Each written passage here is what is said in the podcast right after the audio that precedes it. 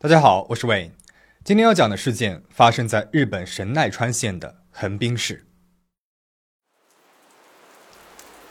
二零二零年七月三十号清晨，在横滨市一所民宅里，六十岁的纯子突然被人袭击。隔壁房间熟睡的儿子佑亮听到了母亲的惨叫，从熟睡当中惊醒，一个箭步冲到了母亲房间里。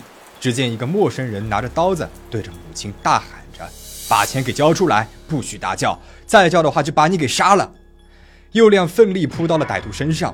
那么佑亮呢是一个警察，还是一个柔道高手，两三下就把歹徒给制服了，扯掉了歹徒蒙在脸上的黑布。佑亮大吃一惊，这歹徒竟然是一个看上去七十来岁的老人。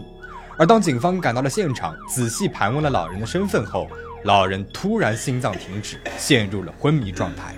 警方赶紧将他送到了医院，没有想到第二天，老人就去世了。本来入室抢劫未遂的犯人是要被实名报道的，但是警方要求记者要将犯人给匿名。本以为是考虑到老人去世了的特殊性，后来记者们才知道啊，原来警方要求匿名呢是另外有原因，而这都和老人的身份有关。警方担心，如果老人的名字再次被提及，神奈川县警署的心理创伤会再次复发。据说，在老人被捕的第二天天刚亮不久，神奈川县的各个警署都得知了这个消息，警察们面面相觑，新人警官向老警官投去了疑问的神情。这就是那个有名的村田吗？对的，就是那家伙，就是他，让我们神奈川警局威严尽失。老人的名字叫村田信男。一九九二年七月三十日，也就是村田信男死去的二十八年前，当时四十岁的村田信男被神奈川县的警察逮捕，罪行呢是袭击和猥亵妇女，而且有确切的证据的案件数目已经达到了四十件以上。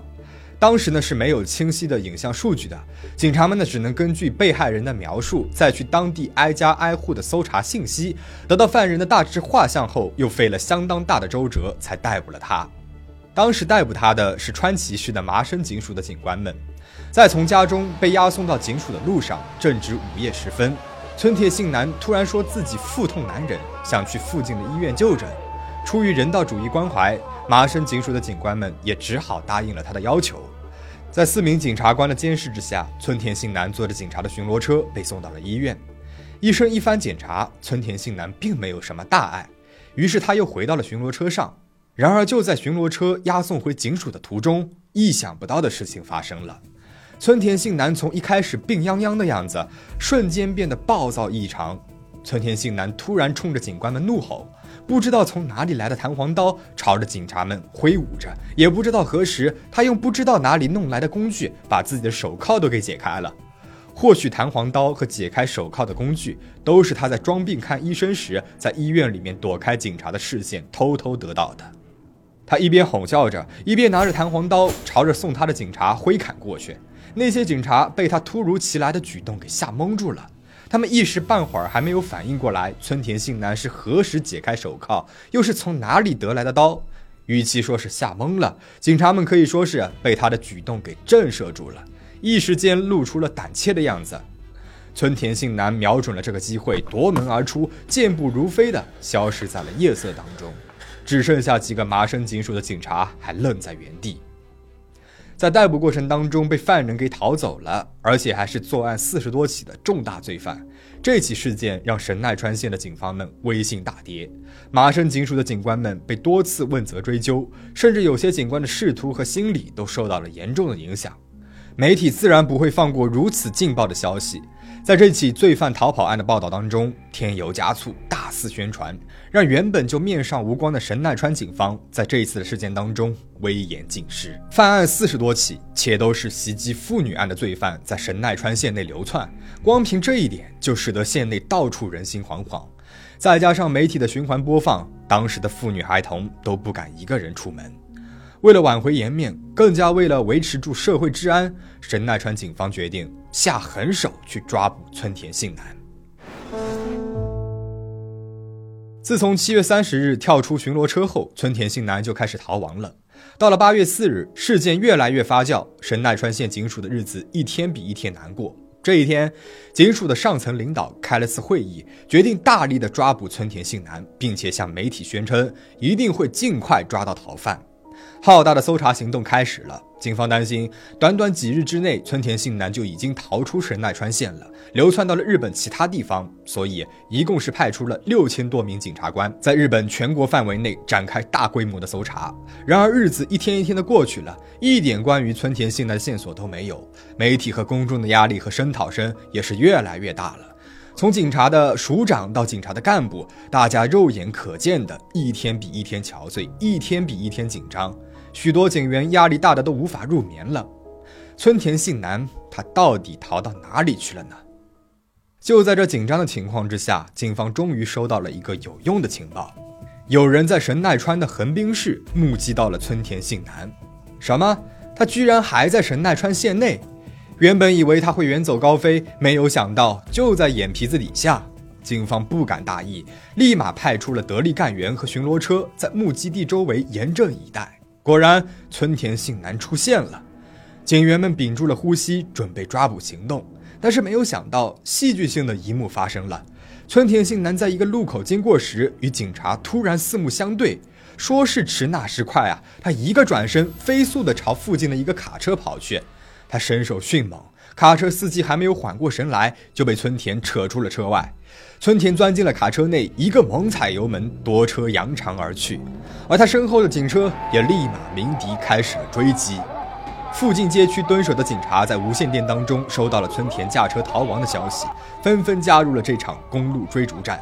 无线电当中，警方的指挥中心不断重复着请求支援的指令。在前方道路埋伏好的巡逻车飞速夺到了村田的卡车前面，一个急刹车把村田的路给堵住了。怎奈从小生活在陈奈川县的村田呐，对这里的交通他太过熟悉了。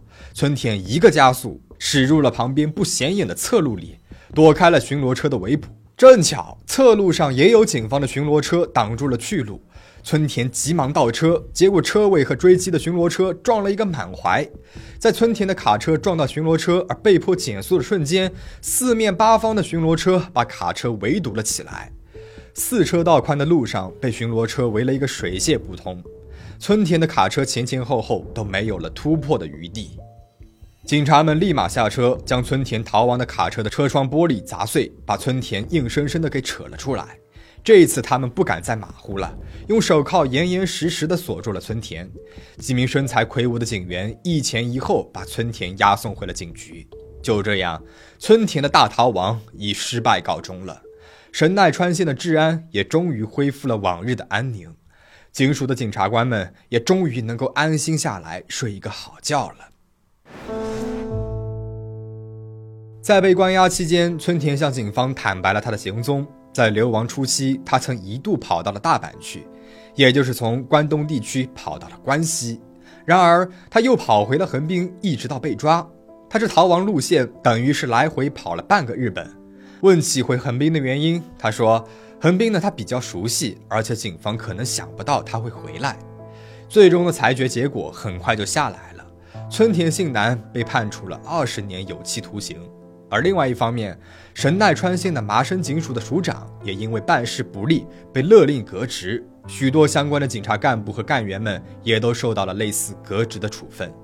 虽然村田信男已经被逮捕了，但是他的事迹也因此成为了神奈川县警方不愿提及的过去。这件事情过去了二十年，也就是在二零一八年，村田信男刑满释放，他之后的去向并不为人所知。据传闻，大概就是在住惯了的横滨市附近做着一些杂活来维持生计。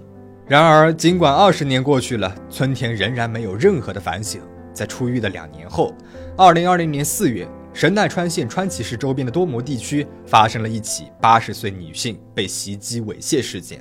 最后，二零二零年七月三十日，检察官的家里发生了非法入侵，也就是我们开头提到的事件。而这两起事件的犯人都是村田。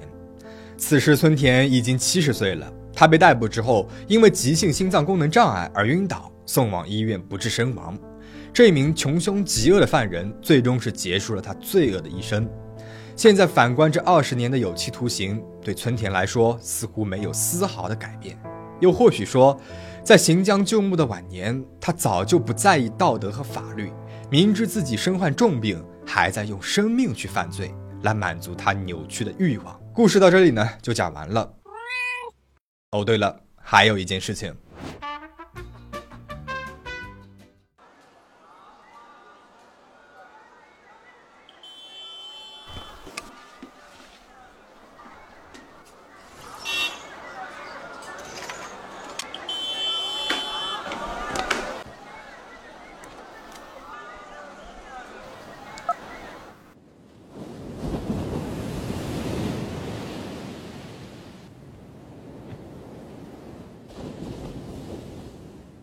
大家好，我是 Wayne。国庆假期我回了一趟老家，本来想躺赢七天，没有想到每天早上都会被吵醒。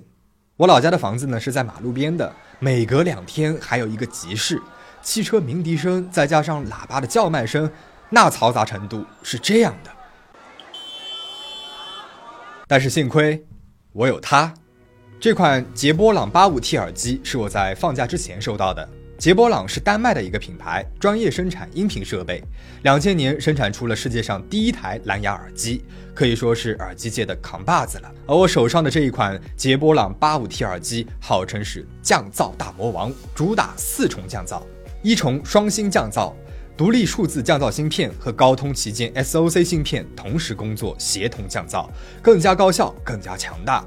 二重双馈降噪，前馈降噪隔绝外界的噪音，后馈降噪解决遗留噪音和耳朵内部的噪音，比如吃饭的咀嚼声、跑步时候的呼吸声，达到内外都降噪的效果。三重耳廓设计，杰波朗对全球六万两千多个不同人种、性别和年龄的人耳进行了 3D 建模，耳机的设计贴合人耳耳廓，不容易漏音。四重专业耳塞。耳塞采用了硅胶的材质，能够有效的去除高频噪音，特殊的椭圆造型也能够更好的呵护我们的耳道。戴上这款杰波朗八五 T，家门口的汽车声、喇叭声、讨价还价声，通通降噪处理，丝毫不影响我睡回笼觉。打开手机里面的杰波朗 APP，打开 APP 里面自带的海浪声音，听着海浪声入睡，外面的世界和我无关。另外这一款耳机还有一个耳廓扭锁的设计，只要佩戴正确的话，不管怎么甩头都不会掉下来。日常生活里噪音无处不在，这样一款有四重降噪功能的耳机，可以让我们的生活瞬间安静下来。强烈推荐给每一个小伙伴。我也为大家争取了福利，在杰波朗旗舰店搜索八五 T 蓝牙耳机，下单的时候报暗号 W A Y N E Win，会收到小礼物哦。最后，感谢捷波朗品牌方对本期节目的赞助制作播出，请大家保持警惕，保持安全。我们下期再见。